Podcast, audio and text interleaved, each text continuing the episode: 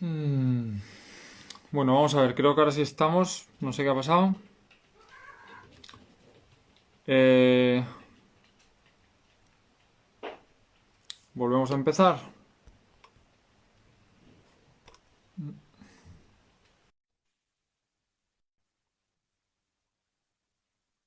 Eso.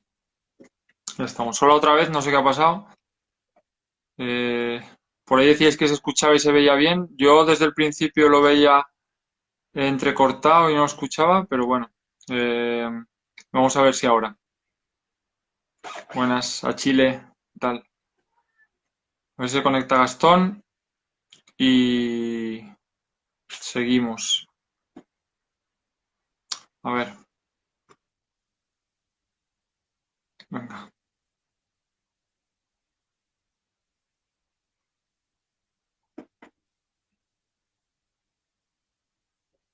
Te veo bien y te escucho. Sí. A ver si ahora, porque yo antes todo el rato estaba viendo entrecortado. A ver. Si se conecta Gastón. No puede unirse, me dice ahora esto. Em, no sé qué tipo de problema puede haber. A ver. Invitar. No sé qué puede pasar, a ver. Acá estoy, ¿eh? Ahora, a Ahora ver. sí. ¿Tú ves? A ¿Ahora te has movido o algo? no, ¿No? Bueno, ya está. Algo, algo, algo, algo pone impedimento ahí a la difusión. Bueno, pues, ¿no? Como que estábamos, explicando, eh, yo creo que ya no hace falta repetirlo todo lo que habíamos dicho. Seguimos en el punto que estábamos un poco, salvo sí, que ahora este será el trozo que se quedará guardado en el, en el, en publicaciones, así que eh, estamos para presentar efectivamente el, el libro que ya está en la preventa y por lo que has dicho, para lanzar 500 ejemplares desde el viernes, creo que fue el primer día hasta ahora, dices que ya se han vendido 250, sí, en prácticamente en cuatro días. sí, sí, sí, sí, sí. Sí, Muy de bien. hecho, eh, se han vendido eh, 250 y de los 250 que quedan, hay 100 que yo ya tengo eh, distribuidos acá, o sea que quedan menos. O sea, Eh, así que bueno, eh, mejor así, con eso vamos financiando las próximas tiradas y así lo distribuimos por todos lados, porque mi objetivo es que este libro, así como está hecho, eh, ¿cómo se llama el libro? Dice uno, La Gran Confusión. Ujú. Eh, este libro, como está hecho para compartirlo, para en, un- en una tarde de, de té, de mate, de café, decir, che, mirá, ¿no te gustaría? Mirá, mirá este libro, mirá las cosas que tienen, mirá, porque está hecho para eso, está hecho para abrirlo y en cada página que vos abras, todo lo que leas, vas a decir, no, ¿y esto? ¿Y esto? ¿Pero esto es cierto? Y está todo verificado, está todo contrastado, está detalle por detalle, me dediqué a investigarlo. Todos los datos que puse los investigué. Si había algo que no estaba seguro, no lo puse. Y también me basé en todas las bases de Bellamp, porque si recuerdan, yo he comprado el libro de Bellamp eh, y me puse a investigar las fuentes de Bellamp también. Y están los papers científicos que cita Bellamp. Y lo más sorprendente de todo es que cuando se ponen a buscar información en francés, tiene, o sea, obviamente el que no sabe francés tiene que usar un traductor y va a tardar el cuádruple de tiempo que alguien que sabe, yo tardé el cuádruple de tiempo, eh, está todo. Además, hay mucha gente que escribió al respecto, obviamente todo separado, ¿no? En ningún libro van a encontrar toda la información unida tan coherentemente hasta desembocar en el paradigma de la medicina germánica. Pero tiene un hilo conductor tan fácil y tan sencillo que cualquier persona eh, lo va a poder entender y de hecho todavía no sabemos bien cuál va a ser el efecto, porque el objetivo de este libro es que vos se lo des a alguien que no tiene la menor idea de qué estamos hablando y ver qué pasa. ¿no? Porque estamos tratando de, ayudar a, a- a avivar a esos que están totalmente confundidos, ¿no? Que- creyendo que, su salud está en manos de otras personas y es lo correcto, creyendo que la enfermedad es el resultado de un contagio, o que puede venir por, algo hereditario, por un virus maligno, o qué sé yo, lo que le contaron, ¿no? Entonces, saber cómo le pega el libro, porque está redactado de una manera suave, con cariño, porque van a notar las palabras que uso, tienen cariño, porque tienen eso, eso que yo, eh, esa intención que tengo para compartirle a todos y que el que lo lee no, no se sienta atacado.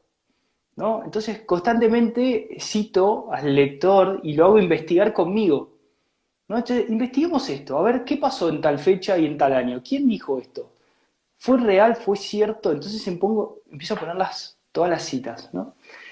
Y lo lindo que esas personas no saben y que los que ustedes que ya conocen la medicina germánica y el paradigma del doctor Hammer, es que el libro está hecho como todo un proceso de nacimiento.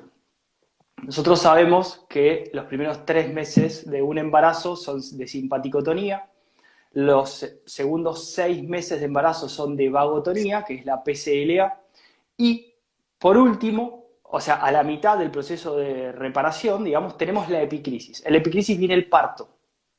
¿no? Ok. Este libro está hecho de la siguiente manera. Tiene una primer parte que tiene una fase activa y una PCLA. Y la segunda parte es pura epicrisis. Es decir, vos vas a empezar a leer el libro, te va a pasar, me pasa a mí cuando lo leo, porque lo hice con esa intención. Sí vos vas a empezar a leer el libro y vas a decir, uy, quiero más, quiero más, quiero más, mirá todo esto, mirá todo esto, mirá todo lo que tiene, no, no, no, quiero más, quiero más, quiero más.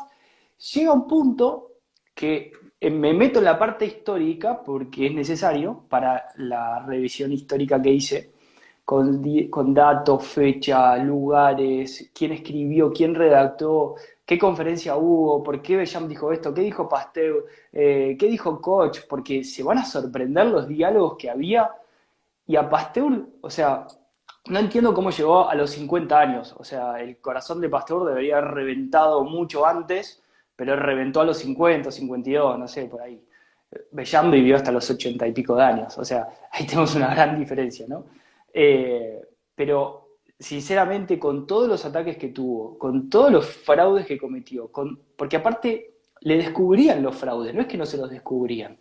Pero el tipo no le importaba nada, como era amigo de Napoleón III, no le importaba, porque vos descubrís algo y sos un don nadie, entonces yo voy, me acerco, te digo, a ver, ¿qué descubriste? Ah, ta, ah, explícame a ver que yo te ayudo, qué sé yo. Me robo tu experimento o tu descubrimiento, voy con Napoleón y digo, mira, eh, descubrí esto, vamos a patentarlo, listo, yo soy el descubridor. Así era. Y es más, ni eso, porque de hecho era, era tan sonso que no solamente eh, copiaba, sino que distorsionaba lo que decía el otro, porque creía en la generación espontánea, eh, creía hasta la mitad de la vida de Pasteur y un poco más, Pasteur creía en la generación espontánea. O sea, la ah. generación espontánea es que de la nada mágicamente aparece una bacteria dentro del cuerpo y nos ataca. O sea, bueno. Eh, y empiezan a leer el libro y empiezan a entender cómo se fue dando todo ese proceso de la creación del monstruo de Pasteur, porque no es que fue de un día para otro. Es como, todos los procesos son graduales siempre. Entonces Pasteur vio una beta, entró, agarró un dedo, después agarró el otro, completó los 10 dedos, agarró una muñeca, agarró la otra muñeca, agarró un codo, agarró otro codo, ya había agarrado los brazos, entonces cada vez agarraba más de todo lo que descubría. Y tenía un equipo enorme de investigadores que de hecho hasta sus propios investigadores querían renunciar, pero él no los dejaba, los amenazaba. O sea, y está, eh, hay unos datos que son tremendos, hay unos datos que son tremendos, porque cuando le hacen el juicio a... les hago un pequeño spoiler, pero porque es súper importante.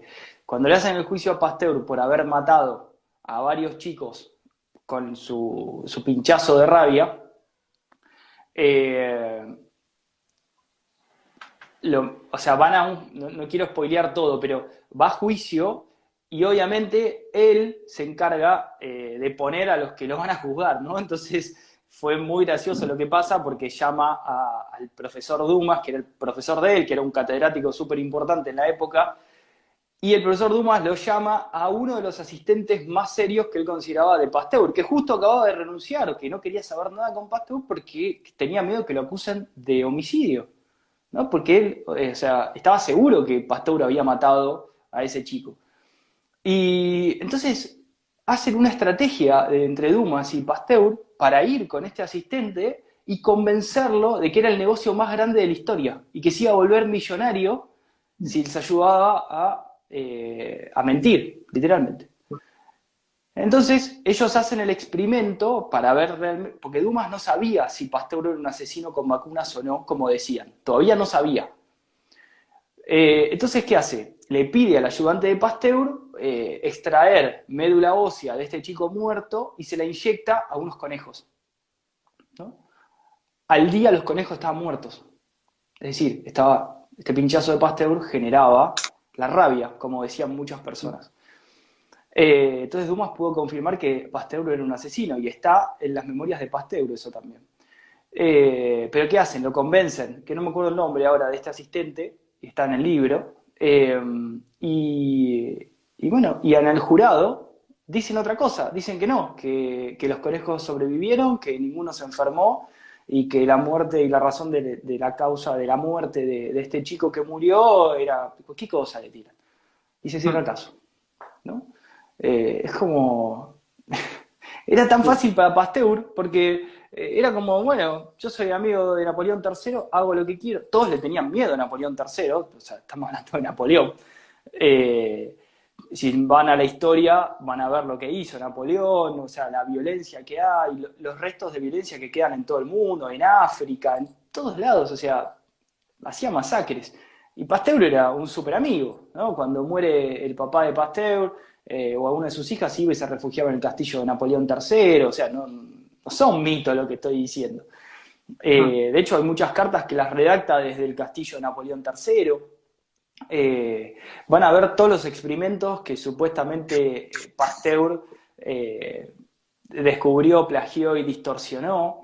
Eh, incluso hasta, hasta la rabia no, es, no es un invento de Pasteur, es de otro científico, también lo copia, que también estaba confundido, de un veterinario, pero bueno, o sea, copió todo, no tiene nada original. Y, y, hay como muchos hechos que se caen de Maduro que no entendía nada de lo que estaba haciendo, como por ejemplo Em, hubo una crisis de la producción de gusanos de seda en Francia, a mitad, no me acuerdo exactamente la fecha, pero creo que fue 1870, por ahí. Y Bechamp ya había descubierto que la pebrina era un parásito, había descubierto que el vapor de creosota eliminaba el parásito en, su producción y podían producir gusanos de seda sin problema, era a bajo costo, no había pérdidas ni nada por el estilo. Pasteur no tenía ni idea de lo que había descubierto Bechamp, pero seguía con su generación espontánea, seguía con un montón de cositas. Entonces, bueno, ¿qué ocurrió? Eh, a raíz de que le piden a Pasteur, a pesar de que ya había investigado hace dos años el tema, que vaya a investigar qué estaba pasando, empieza a hacerles perder tiempo, empieza a hacer cualquier disparate, eh, y los gusanos se siguen muriendo. Las producciones van bajando, las producciones van bajando. Eh, primero decía que no era nada que ver con un parásito, habiendo leído a Bellam, porque para decir que no era un parásito, cuando Bellam decía que era un parásito, o sea, había leído a Bellam, eh, después descubre milagrosamente que el vapor de creosota elimina la pebrina, eh, que era el, parásito que afectaba a los gusanos de seda y los mataba. Eh, y lo más gracioso de todo es que unos años después de la supuesta salvación de Pasteur de los gusanos de seda, le dan a Pasteur un, gusano de seda y lo agarra, lo mueve así y dice que es esta cosita que tiene algo adentro. ¿No? Como nunca había agarrado un gusano de seda. Hay cosas que, te las pones a leer y no lo podés creer que sean verdad. Eh, pero, pero bueno, como te decía antes, el libro está redactado como un embarazo completo, es decir, cuando vos terminás del libro estaría surgiendo algo nuevo. ¿no? Un ser nuevo. Ese es el objetivo. Eh, si todavía está ahí adentro, que no sale esa percepción, esa atención, ese ser humano eh, totalmente adoctrinado, bueno, la intención del libro es que durante la primera parte del libro, que es todo lo que es revisionismo histórico, la dividimos en dos partes. Una que es fase activa, ¿sí? Y otra que es donde se profundiza en la historia, que veo que te empezás a dormir un poco, pero no puedes dormir, es tanta información y que, que empezás como, bueno, que es como un cuento, viste, que te vas relajando. Cuando llegas a la mitad del libro y ves los títulos que hay, automáticamente la presión vuelve a subir. Y es como una epicrisis. Eso vendría a ser lo que es el parto, ¿no? Por eso el libro está diagramado según la brújula de Hammer. Mm. Entonces, esa epicrisis dura unas 150 hojas. Cuando vos terminás esas 150 hojas, a mi modo de ver, yo que leí varias veces el libro, que lo escribí, lo redacté, etcétera, etcétera, no hay manera de que el que lee este libro no quiera profundizar en medicina germánica. No hay manera.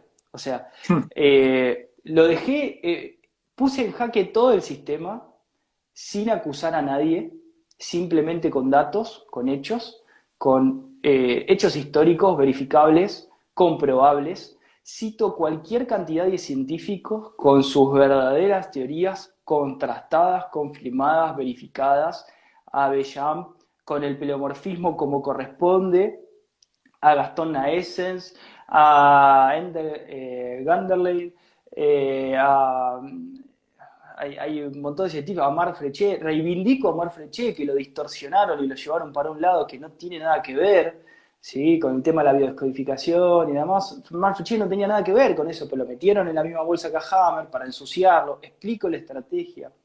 También eh, me pongo en el lugar de todos aquellos que conocimos la biodecodificación en un inicio, ¿no? Y con esas intenciones de, salir corriendo del paradigma tradicional, lo metimos de cabeza ahí adentro y creímos que eso era la solución. Y después, no sé si todos, pero muchos se dieron cuenta de que había algo raro ahí.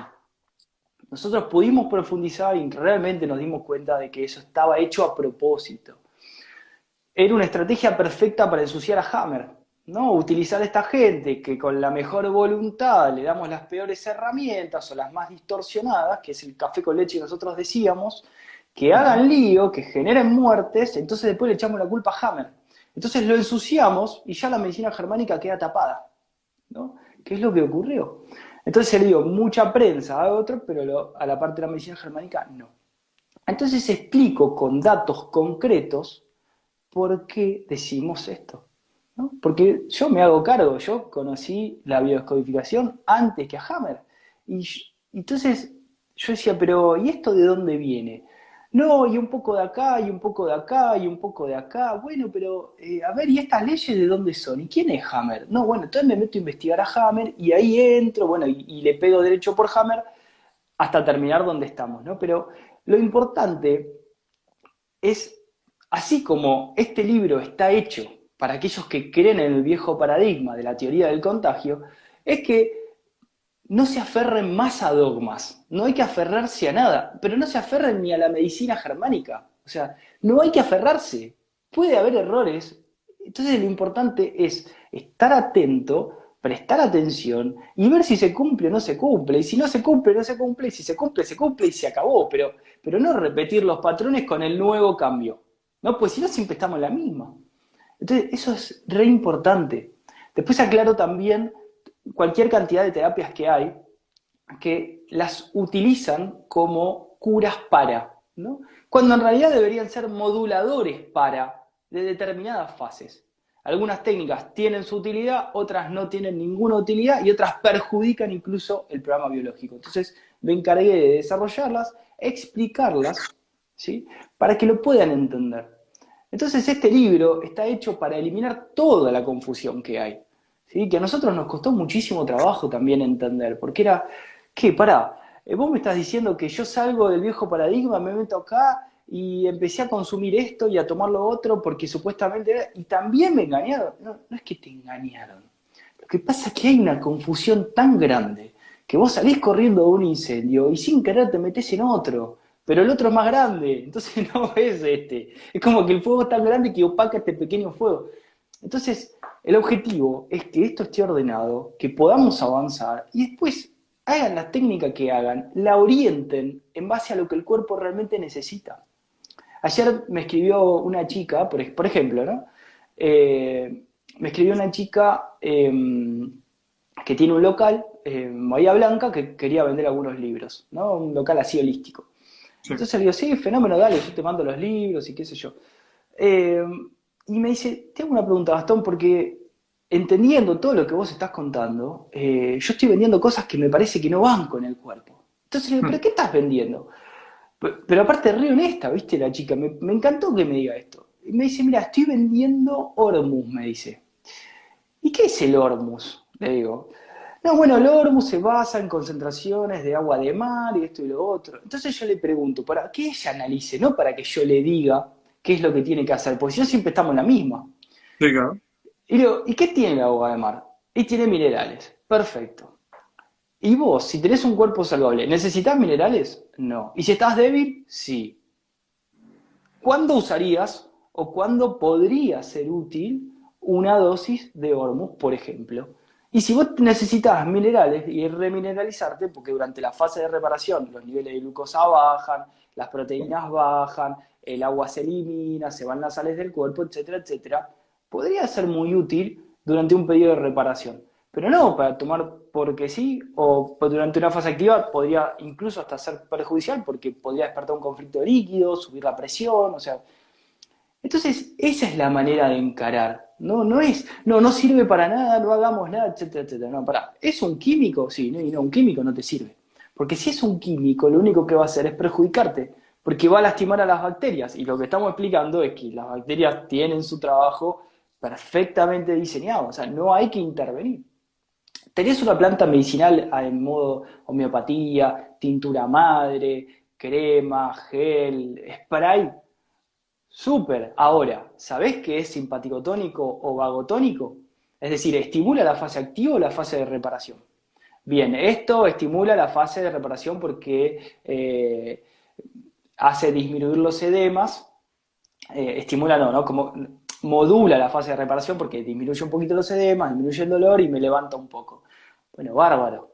Eh, es simpaticotónico porque disminuye la fase de vagotonía. Entonces, si vos estás en fase activa, eso no te conviene como decíamos, ¿no? El cigarrillo, es lo mismo. Si vos fumás en fase activa, te vas más para arriba. Claro. Sí. Eh, la, verdad que no, estoy diciendo nada porque vas lanzado y te has ido vas, hilando, como dices, igual que, has preparado el libro en un parto, que me ha, resultado muy curioso ese planteamiento a la hora de escribir el libro.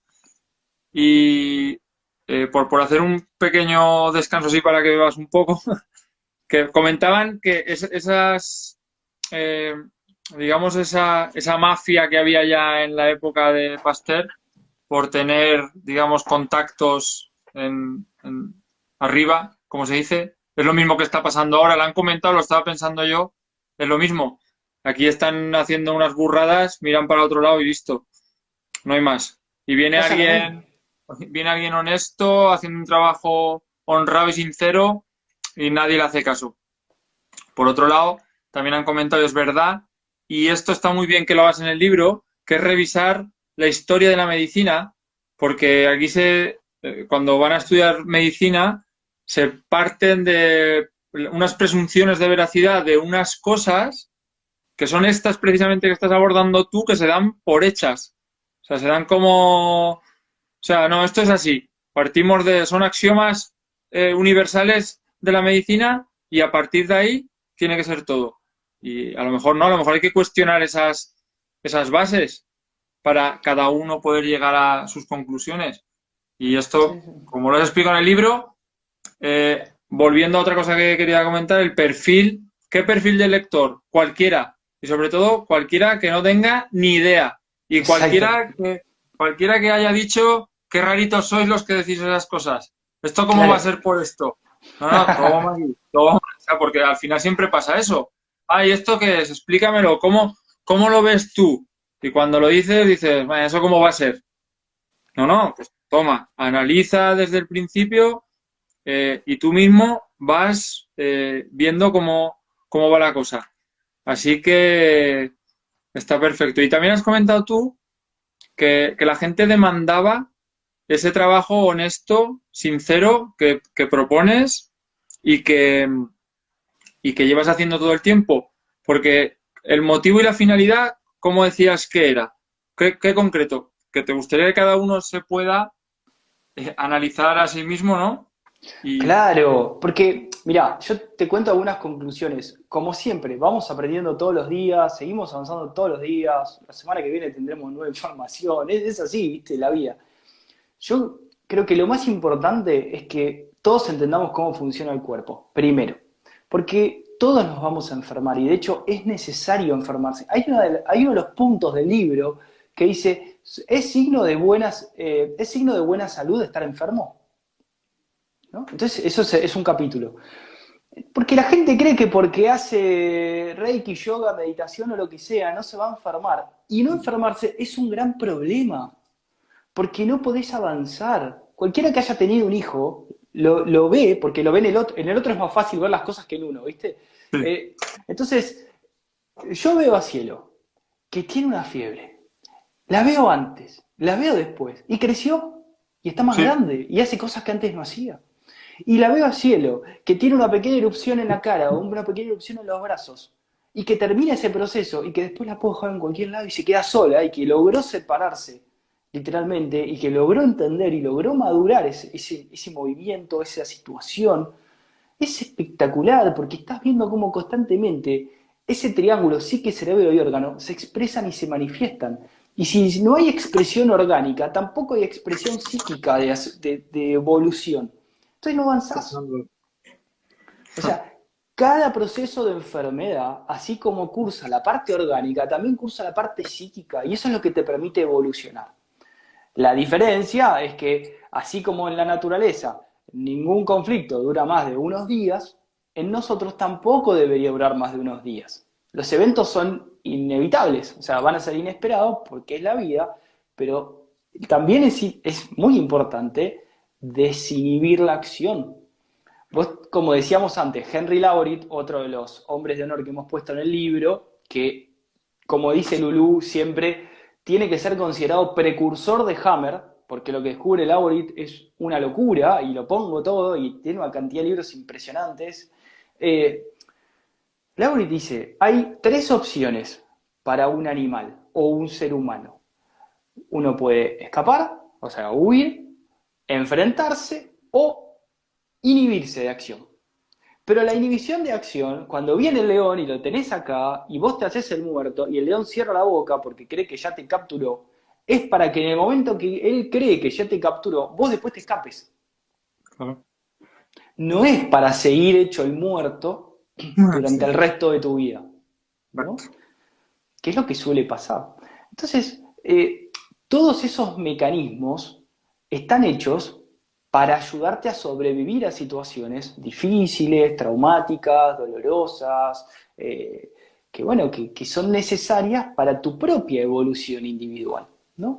Entonces es muy importante que dejemos expresar el cuerpo, que perdamos el miedo y también fortalecer el cuerpo. Esto es algo re importante. Yo siempre les digo a todos, hay que hacer algo como eje de la medicina germánica. Pero todas las otras técnicas que antes formaban parte de lo que es el paradigma alternativo, había que borrar paradigma alternativo y abrir ramas complementarias ¿sí? de esta ciencia.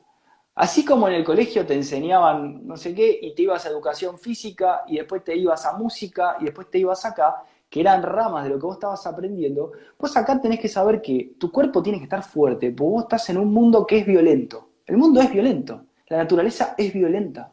Necesitamos un cuerpo que sea fuerte para soportar la violencia del mundo. Porque la violencia existe y es un hecho. Ahora, hay dos tipos de violencia, la violencia física y la violencia psicológica. La violencia psicológica es la que no tenés por qué soportar y es la que no debería existir, que en la naturaleza no existe. ¿Sí? El león está corriendo a la gacela y a los 20 minutos están tomando agua en el mismo río y ninguno está enojado con el otro. Hmm. O sea, ya pasó. Sí, sí, sí. Eh, eh, es muy loco, porque cuando te puedes investigar la biología, no existen los conflictos psicológicos. Eso es maravilloso. Podríamos vivir tan tranquilos, pero bueno. Entonces, habría que fortalecer, por un lado, el cuerpo, por otro lado, hacer distintos tipos de trabajos eh, a nivel psíquico, a nivel espiritual, a nivel ecológico, a nivel natural, a nivel alimento, o sea, una suerte de eh, de, círculo que complete todo lo que es la naturaleza. Porque nosotros somos parte de la naturaleza. Y así como a Enter Wunderlein, cuando en su último examen en la facultad le dicen, el profesor le dice a Gunther y le dice, ¿cuál es la diferencia entre una planta y un animal? Y Gunther se levanta y le dice, ninguna. El profesor se levantó y le dijo, Gunther Landerley, usted me da respuestas que ni yo puedo entender. Le dice, ya no sé qué preguntarle. Porque Gunther Landerley descubre lo que él llama, este, ¿cómo es que? Son las mismas microcimas, pero les puso otro nombre. Eh, así como también Gastón Noesen descubre las mismas microcimas y las llama somátidas. Eh, él las llama, eh, ahí no me acuerdo ahora. Pero bueno, son las mismas. entonces, es decir, las microcimas, que son esos organismos indestructibles, esos organismos eternos aparentemente, está todos los datos en el libro, de por qué decimos esto, son los que, de acuerdo al terreno, se desarrollan, evolucionan y se transforman en distintos seres, plantas, animales, bacterias, hongos, todo lo que es orgánico tiene origen en las microcimas, todo. Y cuando lo orgánico muere, las mismas microcimas que dieron origen a ese componente orgánico vuelven a aparecer y vuelven a generar un nuevo organismo y así constantemente. ¿no? Eh, entonces, bueno, sin embargo, habría que profundizar mucho más. Y ahí yo subí hace un tiempito eh, un video de Star Wars, de creo que La amenaza fantasma se llamaba la película, donde hablan eh, de las midiclorias, ¿no? Donde Anakin, creo que Anakin se llama, eh, le pregunta como a su tutor y le dice, ¿qué son las midiclorias? Las midiclorias son pequeños organismos, partículas fundamentales de la vida, que se unen con nosotros y que somos simbiones con ellos y que cooperamos en esta existencia, ¿no? Como hay una bajada de Hollywood de las, microcimas de Bellam, que la llaman midiclorias, ¿no? Como esos organismos indestructibles, eternos que crean la vida, eh, y hay una bajada como de nosotros estamos con ellos, ¿no? Como que nosotros no somos este cuerpo y no somos esta alma y no somos este cerebro. Es como que yo le llamo el espíritu, ¿no? Se une y se ensambla con el alma que vendría a ser de, las microcimas, porque estas microcimas tienen programas, porque de alguna manera funcionan, ¿no? Entonces, obviamente estamos con un planteo que quizás de acá a un par de años pueda desarrollarlo más en profundidad, ojalá, eh, pero que es muy, eh, muy real, ¿no? Porque si nos identificamos con el cuerpo, eh, el libro empieza con casos eh, de, personas que murieron y volvieron a la vida y que cuentan unos datos muy interesantes y que todas cuentan lo mismo. Mm. Entonces, evidentemente, hay algo fuera de este cuerpo biológico creado por las microcimas. ¿No? Eh, Esto que has dicho es muy interesante porque con una base de la naturaleza en lo animal, en lo por ahí comentaban también que se hablaba de que habría que hacer gimnasia, música, bueno, todo lo que es eh, trabajar por septenios, lo que corresponde en la vida, el arte, el desarrollo, la colaboración, sobre todo en casa, y todo lo que es desarrollar las potencialidades y el propósito de uno en estado natural. Pero precisamente lo que se encarga la sociedad, el adoctrinamiento que nos escuela desde la guardería y todo es, es todo lo contrario, es anular eso. Y obvio, obvio que estamos formando, eh, que se, une un espíritu con, una energía, como dices tú, de, esas eh, microbacterias, si las quieres llamar así, o lo que sea, esos, esos elementos vivos que nos conforman y que entre los dos espiritualizamos una materia conjunta. Que no tenemos que identificar solo con el cuerpo, ¿no? No sé si se, se entiende así como lo quería plantear por hablar un poco en, la línea que vas tú, pero de alguna manera, eh, fíjate que de la medicina germánica se tienen en cuenta unas cosas que se quería resolver rápido, como he dicho antes, con la biodescodificación. Esto es emocional, la punto, ya está. No, eso no es así.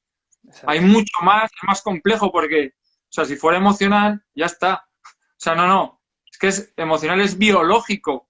pero es que esa emoción sí afecta en lo biológico, ese sentimiento, ese... Entonces es mucho más complejo y va de la mano todo junto. Eso, lo tocas en el libro. Entiendo también claro, lo libro. Sí, sí, sí. Principalmente esa diferencia es súper importante entenderla. La diferencia entre un choque biológico y un conflicto emocional. O sea, la emoción es el remanente del choque biológico. Y el choque biológico es esta entidad orgánica y biológica, vive algo, le genera un impacto y eso dispara la modificación de la emoción o del psiquismo, el programa orgánico a nivel cerebral y, de los órganos. ¿no? Entonces, eh, es súper importante entender primero la medicina germánica, porque esto nos va a preparar para, llamarlo si querés una nueva humanidad, pero estamos constantemente evolucionando, estamos viviendo cambios muy grandes en muy poco tiempo. O sea, evidentemente estamos yendo para un quiebre de la sociedad y está por empezar algo nuevo, sin dudas para mí. O sea, los vuelcos que hubo de personas que ni me imaginé que se iban a acercar a este nuevo paradigma en uno o dos años, van por miles ya. Entonces, algo va a pasar, porque si ya hay miles, ¿no? ya no se puede sostener este paradigma antiguo tan, tan arcaico, eh, tan violento y tan estúpido, porque aparte no, no, no, sujeta ni una sola verificación. O sea, vos no podés corroborar ninguna de, de estas bases que tiene la medicina clásica. Pero también no hay que ser necio y hay que reconocerle a la medicina que tiene un montón de cosas útiles. Entonces, la idea de este libro no es que lo lea también de casualidad un médico y se sienta ofendido. No, es, escúchame, flaco, vos te metiste en la facultad porque querías ayudar, como todos los médicos. Y te jodieron. Porque mm. cuando vos querías verificar esto que te estaban diciendo, no te dejaban. Y si vos seguías preguntando, te bochaban. Entonces te mm. adoctrinaron. Y vos te diste cuenta, no me podés decir que no te diste cuenta, porque vos te diste cuenta en el momento que dejó de ser algo real y pasó a ser algo mucho más teórico y muy lejos de la verificación y pasaste a agachar la cabeza y aceptar lo que te decían. Y eso es un hecho y lo tenés que aceptar y se acabó. Y no pasa nada. A todos los engañaron. A todos, mm. todos fuimos víctimas de, de esta mentira, de esta gran confusión. Entonces, ¿cómo te engañaron? ¿Dónde te engañaron? ¿Y dónde empieza esto? Bueno, mira, esto empieza de esta manera. ¿Querés ir a investigarlo? Anda, mira, acá tenés una fuente, acá tenés otra fuente, acá tenés otra fuente. Anda, investigalo. Porque esto está en la comunidad científica y todos los papers se guardan y vos podés acceder, pues son de libre acceso. Es así de fácil. Entonces esto empieza de esta manera, mira. Pasteur, en el cual se basa casi toda la medicina, bueno, todas las ideas de Pasteur hay que sacarlas. Hay que sacarlas porque no funcionan, nunca las vas a poder verificar. Ahora, vos tenés que empezar a abrazar lo que son las ideas del pleomorfismo, ¿sí? de Bellam. Y también ya se hablaba del pleomorfismo en ese momento, ¿no? que es una bacteria, que, un organismo que puede cambiar su forma, ¿no? porque es lo que decíamos, que la microcima se va adaptando y va evolucionando dependiendo del terreno. Entonces, tenemos que empezar a entender de dónde surge. Tenemos que empezar a entender que no nos está atacando, tenemos que empezar a entender que la tiene mucho más clara que nosotros, por más que creamos que hemos desarrollado las mejores técnicas de todo. No, o sea, no. Entonces, tenemos que bajar el orgullo y tenemos que ser, llamémoslo como asistentes de ellos. Entonces, la medicina tiene un montón de experiencia de cientos de años en lo que son reparaciones ¿sí? orgánicas. Entonces, tiene técnicas empíricas ya comprobadas que son muy útiles tienen aparatología que sería súper útil en muchísimos programas biológicos que no sabemos qué le está pasando a la persona. Vos decís, me duele acá, y, bueno, bueno, hay muchos órganos ahí. Y no sé si tenés pus, si tenés hinchado, si tenés una hernia, si tenés una úlcera, eh, ¿me entendés? O sea, yo creo que este libro tiene que servir para sentar un precedente y que la gente entienda. No hace falta que vos sepas a la perfección la medicina germánica. Hace falta que la conozcas, hace falta que entiendas qué es una bacteria, que no te asustes para que no intervengas en el programa biológico, que lo dejes cursar tranquilo, que atraviese la fase de reparación y que resuelvas y que hagas lo mejor que puedas. Y si vos no podés, acudí al experto. Pero el experto tiene que estar formado en medicina germánica, pero también en la parte de la medicina clásica, que es útil. Porque la cirugía es una opción válida en muchas ocasiones, porque hay veces donde hay eh, rupturas, hay veces donde hay hernias y hay, que hay una protrusión de órgano, hay que volver a meterlo, eh, hay veces en los cuales se necesita eh, una desobstrucción de un conducto que quedó obstruido, pero no por la cirugía por las dudas, no, la cirugía mecánica, como cuando vas al, mecánico porque se te averió algo del auto que no funciona. Esa es la que va. Entonces, hay que utilizar lo que sirve, sacar lo que no sirve y meter la medicina germánica. ¿no? Esa sería la clave. Porque si ustedes se ponen, si ustedes estuvieran una semana de este lado atendiendo como nosotros hacemos, el aprendizaje que se vive con cada consulta es enorme. Entonces la diferencia de conocimientos, como en cualquier rama de alguien que atiende y que no atiende y que solamente estudia, es enorme por la parte empírica. Entonces, lo que se necesita, según hoy, yo, o sea, para mí, es, todos tienen que conocer la medicina germánica. ¿Por qué? Porque es la única manera de cambiar este mundo violento, psicológicamente hablando, ¿no? Porque vos cambiás todo tu tipo de decisiones. Entonces, si voy a hacer esto, voy a hacer un ruido muy fuerte ahora. Ah, pará, pero mi vecina está embarazada. No, no, a ver si todavía le genera un problema en el embarazo. ¿No? Eh, eh, no lo voy a hacer, ¿listo? llámalo karma, llámalo como quieras, causa y efecto. Entonces yo lo aprendo, mi vecino se debe beneficiar instantáneamente, por más que no conozca la medicina germánica. Yo ya voy a evitar hacerle un daño que le podría haber hecho algo tremendo para esa familia. Y así un montón de decisiones. Voy a hacer esto, voy a hacer lo otro. ¿Me conviene a mí? ¿No me conviene? ¿Afecto a alguien? ¿No? Entendiendo a dónde llega ese efecto. Sí, sí.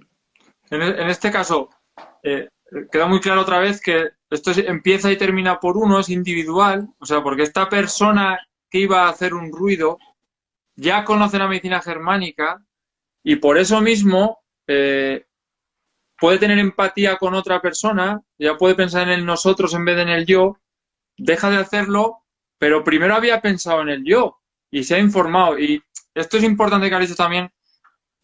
Sí, porque yo he conocido muchos médicos eh, naturistas, naturalistas, bien la, diferenciación.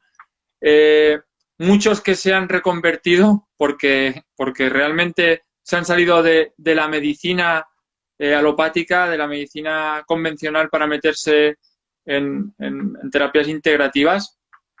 Y hay un punto que si dejas la puerta abierta demasiado también lo estás buscando. Yo soy muy partidario de que, de que la gente tiene que mirar por uno. O sea, si no todo el mundo está preparado para... O sea, le plantean una situación, pues voy a ir al profesional, como dices tú, es verdad, que cuando la cosa es complicada o la enfermedad o el proceso que tienes, además necesita urgente, a lo mejor no es tiempo para conversación con un amigo un poco, un poco más hierbas que te dice, oye, pues revisa esto, a ver, oye, yo estoy mal y quiero estar bien y, y ese es el problema, que la gente quiere siempre rápido, por eso claro van de un fuego a otro que es peor, como has dicho antes, buscando el resolver ya.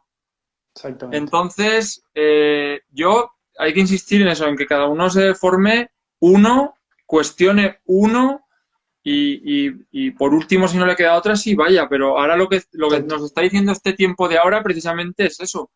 Yo lo estoy viendo, dice, va a pasar algo. Dices, va a pasar algo, ¿no? Yo creo, yo creo que ya, ya está pasando. Es que va a haber un reseteo, ¿no? El reseteo ya está hecho. O si no, no tiene sentido lo que hacen muchas personas. No tiene ningún sentido. Que no tienen, eh, no piensan en absoluto, no razonan, van como robots. Entonces, eh, hay un reseteo que ya se ha hecho. Ahora habrá otros, sociales, si quieres, geopolíticos, me da igual. Pero estas informaciones, antes comentaban el Tribune y el Quadrivium, sí. Steiner lo dice hace muchos años y la gente no hace caso. Y voy a aprovechar ahora que, eh, estaba hablando, eh, has comentado antes los casos de cielo, me ha parecido súper bonito. ¿Esto está en el libro así tal cual, más o menos? Eh, sí, o sea, no detallo... en la forma que lo has dicho, lo veo muy gráfico y muy... Como que llega mucho, ¿no? porque yo lo he vivido también con mis hijas y todo. O sea, tú ves, es que tiene fiebre, pero crece. Es que tiene un problema de la piel, pero luego sé que se puede quedar sola. Luego sé que eso, estas cosas están así porque... Sí, no, lo puse con el nombre de cielo, eh, pero, sí puse los casos detallados. De hecho, es que esa epicrisis, que es la segunda parte del libro, están todos los casos. Entonces uno, dos, tres, cuatro, cáncer de piel, eh, viruela, varicela, rubiola, cáncer de estómago, úlcera de esto, lo otro, va, va, va, va, va. Entonces, empieza a unir todo, y aparte todo bien detallado, todo bien tranquilo, eh, un análisis completo de cada tipo de enfermedad, puse muchísimas cantidades. Y aparte Hice, hice algo que hasta ahora no lo había hecho, por lo menos yo no, no vi que lo haga nadie, que es desarrollé las cinco leyes de la biología como nunca antes se desarrollaron. O sea, desarrollé la primera ley con los complementos, porque Hammer en un inicio desarrolla una primera ley con los tres criterios de la biología y así bien cortito. Pero no es así nomás la primera ley, es mucho más compleja. Por lo general nadie sabe, y eso es con los avances de Freche, que gracias a Lulu y a, François pudimos acceder. Eh, entonces, la primera ley son por lo menos 10 hojas en el libro. O sea, para poder entenderla realmente. Ahí están las diferencias, los diferentes tipos de choques biológicos, ¿no? los programantes, los alarmas, los detonantes, en cuál de los dos se recepcionan los reyes, la mayoría está confundida y piensa que es en el detonante, no son ahí, por eso después no los encuentran. ¿no? Entonces, primero desarrollamos bien las cinco leyes de la biología para entender, después desarrollamos una base para que la persona sepa en qué punto la brújula de Hammer está, que se llama la brújula de Hammer el capítulo, para poder entender, porque es así, o sea, primero tenés que entender vos, lo tenés que comprobar vos, y después todo lo demás. Después hacer lo que quieras, pero después necesitas entenderlo, porque sí o sí, algún momento te vas a enfermar y tenés que saber si podés o no podés hacer esto, si te conviene o no te conviene, o si vas a agravar la situación. ¿Cuánto tiempo te va a durar? O sea, eh, son muchos datos que no podés no conocerlos. O sea, hoy no podés no conocerlos. Estás, estás perdido en este mundo.